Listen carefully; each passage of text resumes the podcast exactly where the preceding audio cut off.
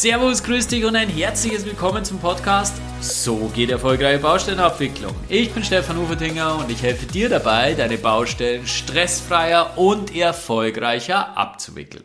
Ich freue mich heute total, dass du dabei bist und heute sind Worte mächtiger als das Schwert.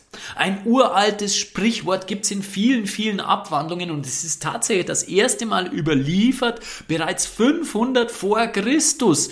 Und es ist ja vollkommen klar, oder? Wir können durch unsere Worte verletzen, wir können aber auch mit unseren Worten heilen, wir können Kriege entfesseln, aber auch Konflikte lösen. Was vielen nicht bewusst ist, unsere Wortwahl wirkt sehr subtil und unbewusst auf uns selbst, aber auch auf andere. Und viele Formulierungen, die wir so einfach so im, im Sprachgebrauch haben, wenn wir so ganz normal benutzen, ja, die haben sich einfach eingeschlichen, die haben wir ja unreflektiert übernommen, aber die machen was mit mir, mit mir als Sender einer Botschaft, aber auch mit einem Empfänger der Botschaft, je nachdem. Und genau genau dafür möchte ich mehr Sensibilität schaffen in diesem Podcast. Sei gespannt, was du in diesem Podcast lernst. Ich habe da ein paar Beispiele mitgebracht und jetzt wünsche ich dir ganz, ganz viel Spaß beim Zuhören.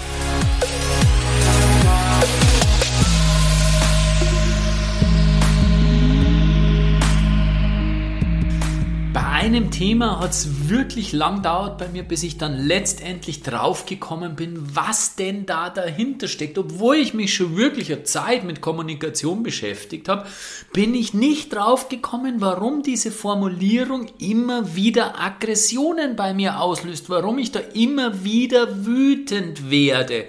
Ja, meistens ist diese Situation mit meiner Frau passiert und ja, daheim sind halt nur noch mal die Emotionen relativ hoch, der emotionale Grundlevel relativ hoch. Und eigentlich hat mich meine Frau ja nur etwas gefragt und trotzdem stieg in mir die Zornesröte hoch. Und ich bin dann irgendwann draufgekommen, dass es an der Formulierung lag. Und wie ich sie dann gefragt habe, ob sie, eine Formulierung nicht vielleicht anändern könnte, dann hat sie gesagt, ich frag doch bloß, vielleicht Vielleicht weiß der ein oder andere von euch jetzt schon, auf welche Art der Frage ich hinaus möchte. Und das sind ja einfach nur Worte, aber Worte können uns die Zornesröte ins Gesicht steigen lassen. Formulierungen lösen etwas in uns aus, weil natürlich diese Worte immer mit etwas verknüpft sind, weil Worte oder Formulierungen natürlich immer unbewusst was machen bei uns. Und genau darüber sprechen wir heute. Wir schauen uns zunächst einmal die Wirkung von Worten an. Warum sind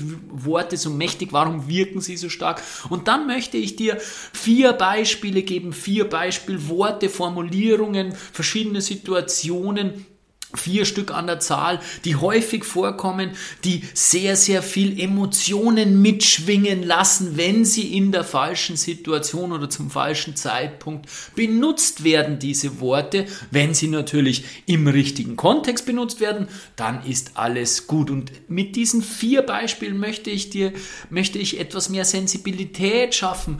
Äh, zum einen natürlich für die Wirkung der Worte im Allgemeinen und zum anderen natürlich auch möchte ich dir mit diesen vier Beispielen ähm, Impulse geben, wie du zukünftig in solchen Situationen anders kommunizieren kannst.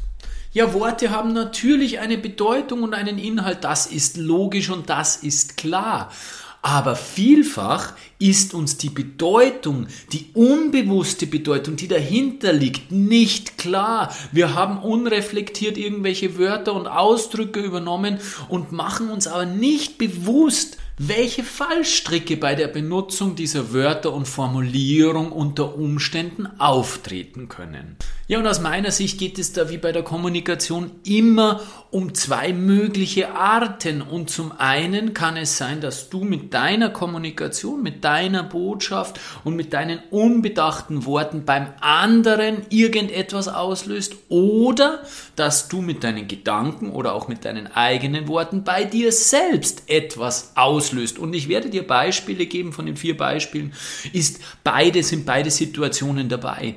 Und das Entscheidende ist, dass du dir bewusster darüber wirst, dass deine Worte auch immer eine emotionale Botschaft mit schwingen lassen, mitbringen. Es gibt bei der Kommunikation nicht einfach nur die sture, klare Sachebene. So funktionieren wir Menschen nicht. Wir Menschen sind hochemotional und bei, diesen, bei dieser Kommunikation schwingt einfach immer auch dieser emotionale Aspekt mit. Und das ist eigentlich das Entscheidende, dass wir, Entscheidende, dass wir uns darüber Gedanken machen, hey, was kommt denn da jetzt rüber? Bei mir selbst oder beim anderen, wenn ich mich so oder so ausdrücke. Da gibt es verschiedene Modelle. Friedemann Schulz von Thun hat das Vier-Ebenen-Modell, das du vielleicht schon mal gehört hast oder in einem Seminar kennengelernt hast, entwickelt wo eben jede Botschaft und jedes, äh, jede Botschaft beim Empfangen und beim Senden vier Ebenen hat. Und da ist eine Ebene, lediglich eine Ebene davon, die Sachebene, die analytisch-rationale Ebene, rein auf den Worten bedacht. Und dann schwingt aber da noch eine Beziehungsebene mit, eine Appellebene mit und eine Selbstoffenbarungsebene.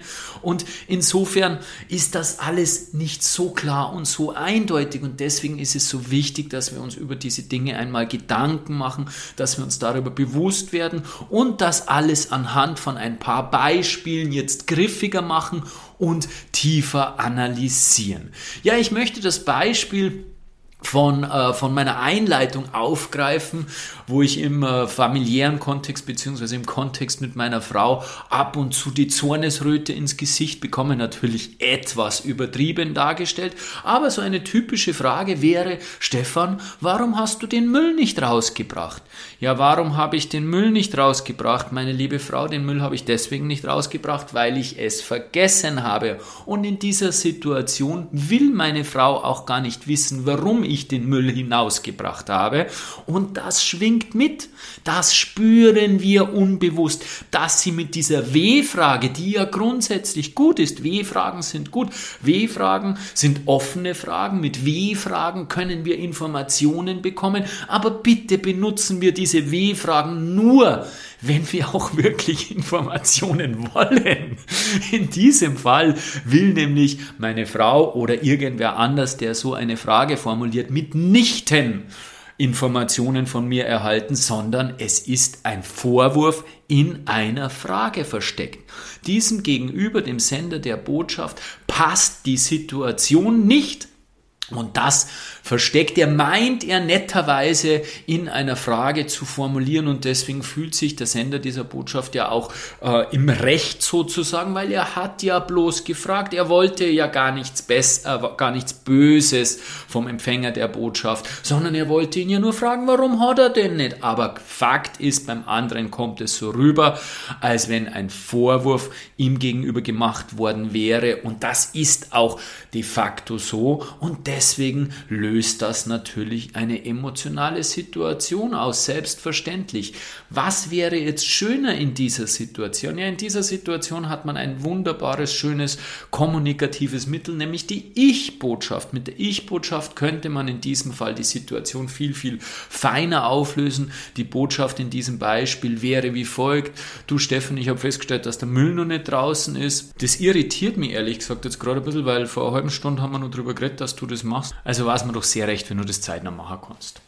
Das ist vielleicht jetzt für das Thema Müll rausbringen etwas übers Ziel hinausgeschossen. Ich wollte dir nur klar darstellen, wie man so eine Ich-Botschaft aufbauen kann in so einer Situation. Wahrscheinlich wird das im Zuge des Müll Heraustragens nicht so formuliert werden, von meiner Frau nicht, von mir nicht, von dir auch nicht, nur dass du mal wärst, wie es gehen könnte, wie man sowas formulieren könnte. Eine Ich-Botschaft ist aufgebaut mit einer Wahrnehmung, mit einem Gefühl, das diese Wahrnehmung auslöst. Diese Wahrnehmung bitte immer ohne Urteil, wertneutral, dann das Gefühl, was diese Wahrnehmung in dir auslöst, dann im Idealfall mit einem Bedürfnis und dann den Wunsch, den du äußerst, da an, an dein Gegenüber, was soll denn passieren? Das wäre eine Ich-Botschaft und das ist natürlich ein Thema, wie du weit weniger Widerstände beim Gegenüber erzeugen kannst und eben nicht diese W-Frage, dieses Warum benutzen kannst, um einen Vorwurf zu verstecken. Also das war das erste Thema,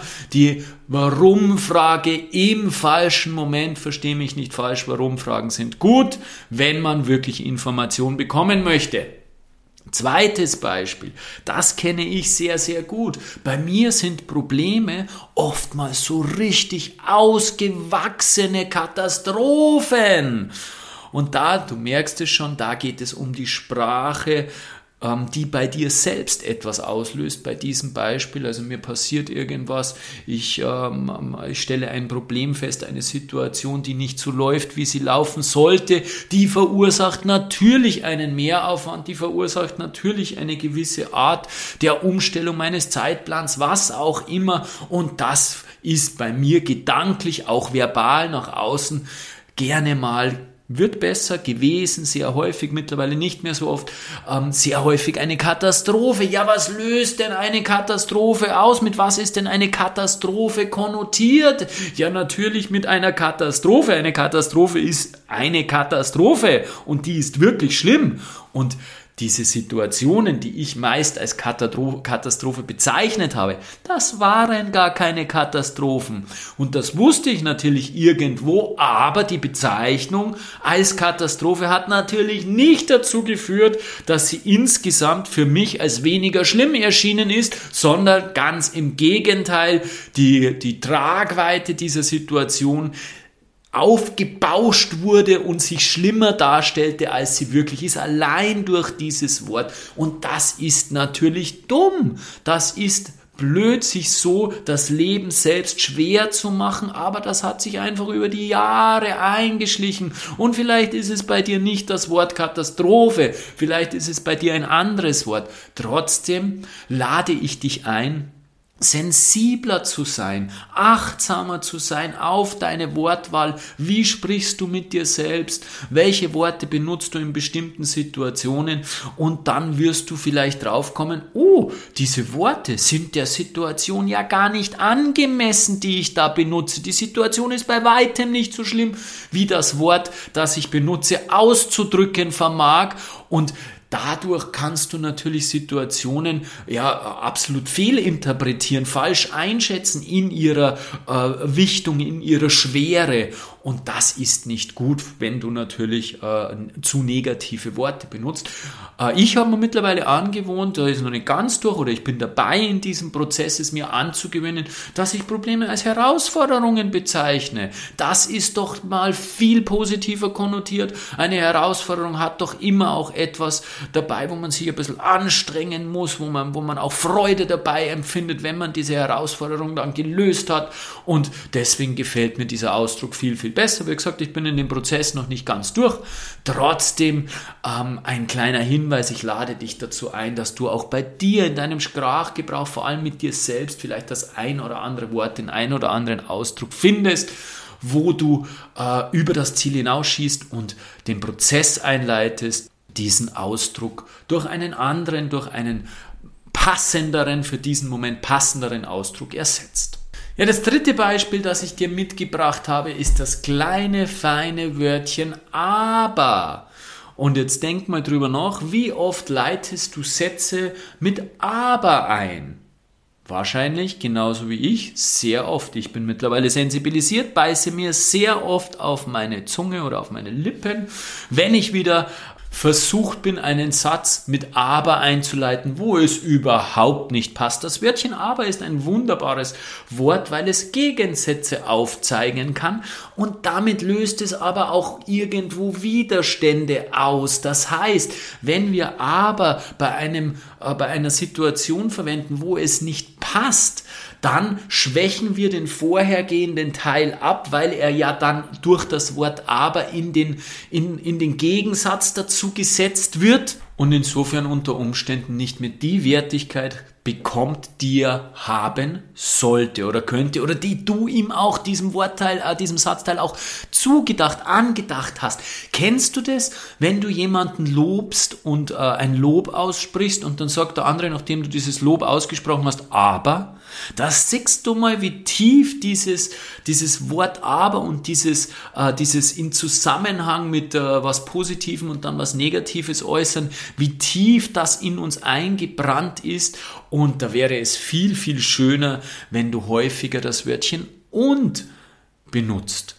Das verbindet und trennt nicht. Das Wörtchen aber trennt tendenziell das Wörtchen und verbindet und es schwächt auch keinen der beiden Satzteile, der beiden Aussagen ab und es erzeugt keine Widerstände beim Gegenüber. Das heißt, Dein Gesprächspartner macht nicht zu und hört weiterhin gespannt zu, wenn du das Wörtchen und benutzt. Also aber richtig verwenden an den richtigen Stellen ist aber ein wunderbares Wort. Sei sensibel drauf, passe auf, wie oft du aber verwendest. Du wirst feststellen, dass du es viel zu häufig verwendest und viel zu häufig eben auch bei Stellen verwendest, wo es nicht passt.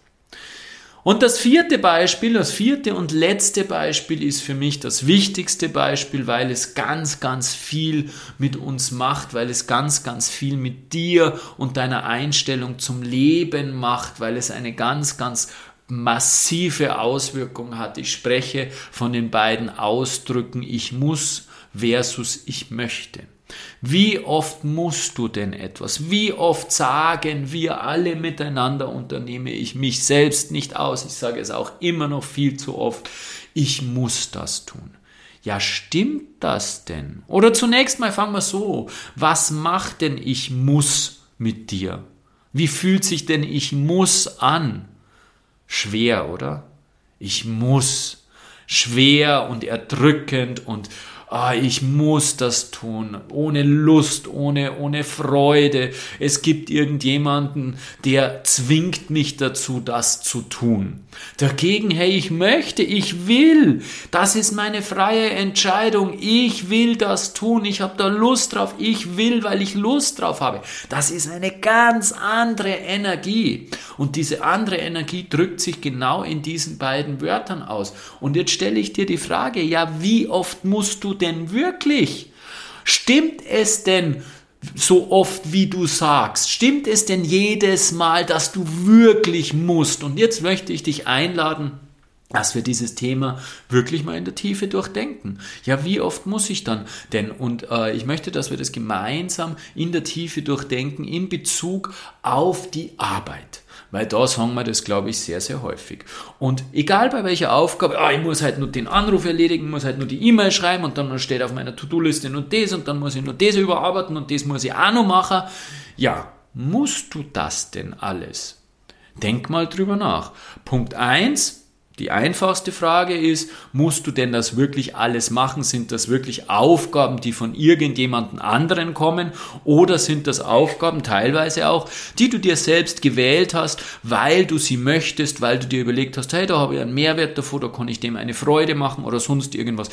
Dann sind wir ja schon mal beim Punkt eins. diese Aufgaben, glaube ich, da sind wir uns einig, die möchtest du machen. Wenn du dir selbst eine Aufgabe suchst, weil du dir versprichst davon, dass du einen Mehrwert hast oder dass du einem anderen eine Freude machen kannst oder was auch immer, ist ja völlig egal, dann sind wir doch bitte beim Wollen, oder? Dann willst du doch diese Aufgabe. Okay, also ich glaube, da sind wir uns einig.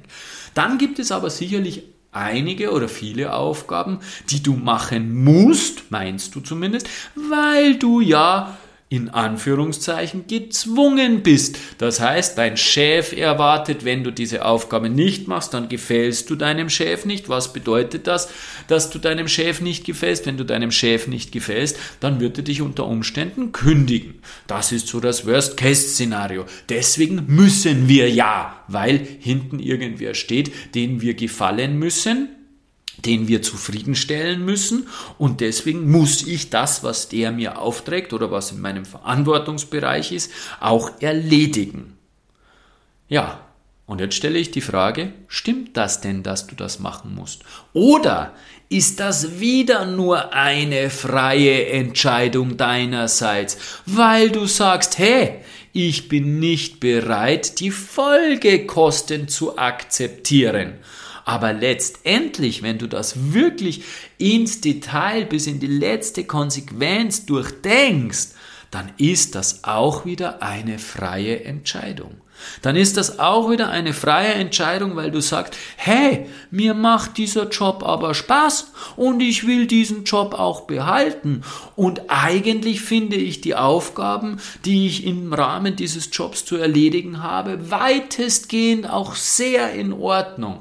Also will ich das gerne weiter tun. Natürlich gibt es die eine oder andere Aufgabe, die mir vielleicht nicht so gefällt, aber das gehört zu dem Gesamtpackage dazu und ich entscheide mich ganz bewusst, dieses Gesamtpackage zu erledigen, weil ich Lust drauf habe, weil es mir Freude bereitet, weil ich gerne diesen Job mache und nicht ins zum Arbeitsamt gehen möchte und nicht ähm, irgendwie Sozialhilfe oder oder Arbeitslosengeld oder sonst irgendwas beziehen möchte oder mich nicht auf die Suche begeben möchte, um einen anderen Job zu finden. Oder oder oder Letztendlich, wenn du es aufs Wesentliche herunterbrichst, ist es eine freie Entscheidung. Und das heißt, du möchtest das tun, was du möchtest oder was du tun scheinbar musst. Und das ist doch eine unvorstellbar befreiende Erkenntnis. Letztendlich geht es hier um das Verantwortungsprinzip, Verantwortung zu übernehmen für das, was du tust und diese Verantwortung zu übernehmen mit Freude, mit Lust und aus einem freien Willen heraus. Das heißt also, das nächste Mal, wenn du wieder einmal sagst, ich muss das und das noch erledigen, dann denke an meine Worte, stimmt das denn? Musst du denn wirklich oder willst du, weil es im größeren Kontext halt einfach stimmig für dich ist? Und dann bin ich davon überzeugt, kannst du nicht immer, aber in vielen Situationen mit deinen Aufgaben besser klarkommen, mit mehr Freude an diese Aufgaben herangehen und ähm, dieses, dieses drückende Ich muss, dieses drückende Ich muss Gefühl, das tritt dann immer weiter in den Hintergrund. Wie gesagt, ich bin da auch auf einem Weg. Äh, das funktioniert alles immer nicht von heute auf morgen, wie immer. Und äh, ich lade dich jedoch ein, dass du diesen Weg beginnst, diesen Weg beschreitest und sensibler darauf wirst, wie du dich ausdrückst, welche Worte du benutzt und vor allem, was diese Worte unterschwellig auf der, auf der nicht offensichtlichen Ebene ausdrücken. Und dann wirst du sicherlich auch ein, ja, ein beschwingteres, erfreuteres Leben haben, weil du einfach oftmals nicht diese Widerstände bei anderen und auch nicht bei dir erzeugst. Fassen wir den heutigen Podcast noch einmal zusammen. Ja, wir haben gesagt, dass Worte oftmals viel zu unbedacht verwendet werden, dass Worte natürlich immer auch emotional konnotiert sind, dass die immer auch eine emotionale Note haben und wir diese emotionale Note vielfach nicht wahrnehmen, vielfach nicht im Bewusstsein haben und dadurch diese Worte oder diese Ausdrücke oftmals so verwenden, dass sie Widerstände bei uns selbst oder bei anderen erzeugen. Ich habe da vier Beispiele mitgebracht. Das erste Beispiel war das Thema, der, der Ausdruck, die Frage, warum, warum hast du den Müll nicht rausgebracht oder so, wo man eigentlich gar keinen Informationsmehrgewinn haben möchte als Sender dieser Botschaft, sondern einen Vorwurf in eine Frage packt und das kannst du zukünftig eleganter mit einer Ich-Botschaft lösen. Das zweite Beispiel war welches Wort du für Problem verwendest. Ja, ich habe früher sehr, sehr häufig Katastrophe dafür verwendet. Ja, das macht das Problem natürlich weit schlimmer und schöner wäre die Formulierung einer Herausforderung. Ganz, ganz andere Energie, die da mitschwingt bei diesen Worten.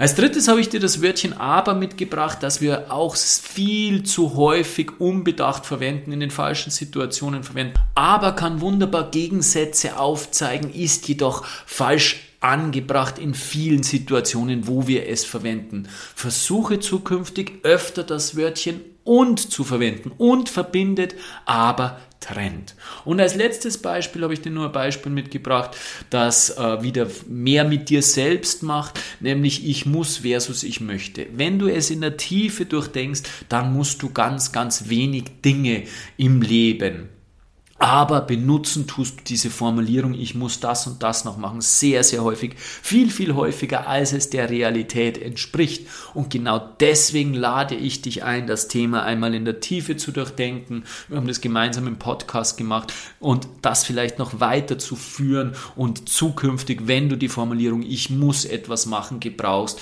dass du dann an diesen Podcast zurückdenkst und dich fragst, ja, muss ich denn wirklich oder mache ich es eigentlich, weil weil ich es möchte. Und genau um das geht es.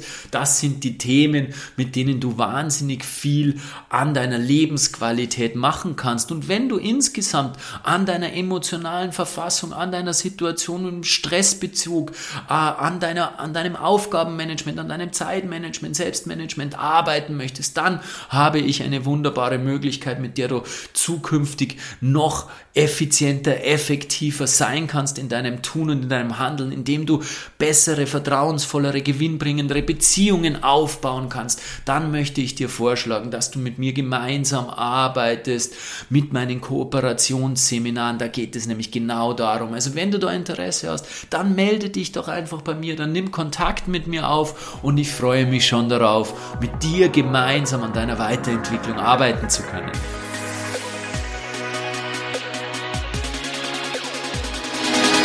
Du hast gesehen, Worte sind unvorstellbar mächtig. Ich lade dich ein, sensibler mit deiner Ausdrucksweise umzugehen, achtsamer darauf zu werden und dadurch weniger Widerstände bei anderen und bei dir selbst zu erzeugen. Ich wünsche dir ganz, ganz viel Spaß bei der Umsetzung und eine tolle Weiterentwicklung. Herzlichst dein Stefan Uferdinger.